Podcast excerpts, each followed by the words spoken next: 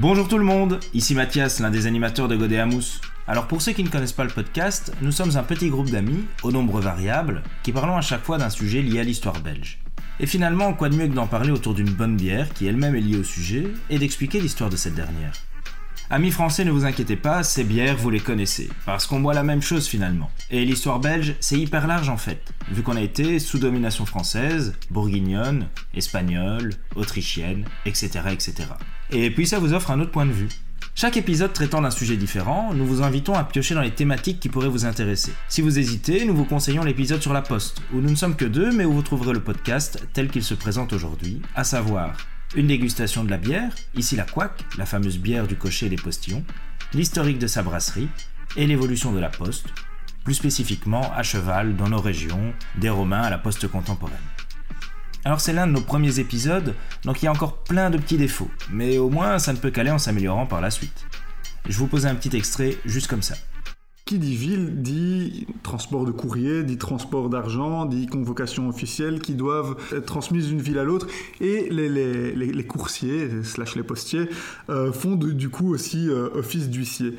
Et je parlais des marchands euh, tout à l'heure, et ben justement c'est eux qui vont vraiment participer à cette renaissance, et, on va parler dans, pas longtemps, j'imagine, des, tours et taxis, euh, mais c'est justement, bon, bah, ces organisations structurelles, c'est les marchands, notamment en Italie, aussi en Flandre, hein, par exemple, pour revenir sur nos régions, euh, les bouchers, apparemment, euh, vont faire une, bonne poste, comme quoi la viande, ça, voilà, ça fait de la bonne poste. Mais d'ailleurs, c'est bien que tu parles des bouchers parce que c'est justement eux qui vont mettre en place ce système de corps quand on rentre en ah. ville.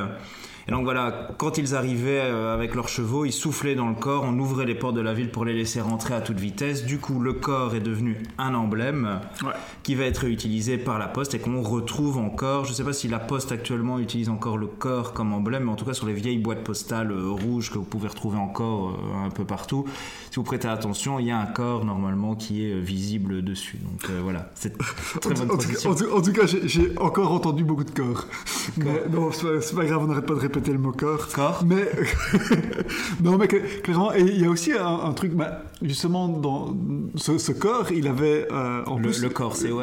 Oui, le, voilà, le corps COR, avait comme fonction, bah, c'était, si on peut faire une analogie avec euh, le monde moderne, euh, il avait une espèce de fonction, fonction de klaxon, c'est-à-dire qu'une fois qu'on le soufflait, les gens devaient s'écarter sur son passage, et tu le disais aussi tantôt, pour, on l'utilisait pour ouvrir les portes de la ville, parce que c'était justement un privilège qu'avaient les coursiers c'était, après le couvre-feu, de quand même pouvoir ouvrir les portes de la ville une fois que le coursier approchait. Il, suffisait qu'il sonne son corps et, voilà que la porte s'ouvrait. C'est marrant cette notion de, vitesse euh, pour la poste. Donc évidemment, le plus important, c'est que le courrier arrive le, plus rapidement possible. Mhm.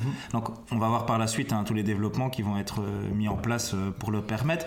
Mais juste que au XXe siècle, hein, dans la ville de Paris, il y a encore des gens qui se plaignaient du fait que beaucoup de voitures étaient euh, bridées, ne pouvaient pas rouler au-dessus d'une certaine limitation de vitesse, mais les gens se plaignaient des postiers qui roulaient beaucoup trop vite en ville et qui devenaient un danger euh, hmm. pour, pour, les passants, et euh, voilà, qui étaient vraiment de, de vrais dangers publics. Nous avons hyper hâte d'avoir vos retours et avis, et dans tous les cas, on vous remercie sincèrement pour votre écoute, et on vous dit à très vite sur Godéamous.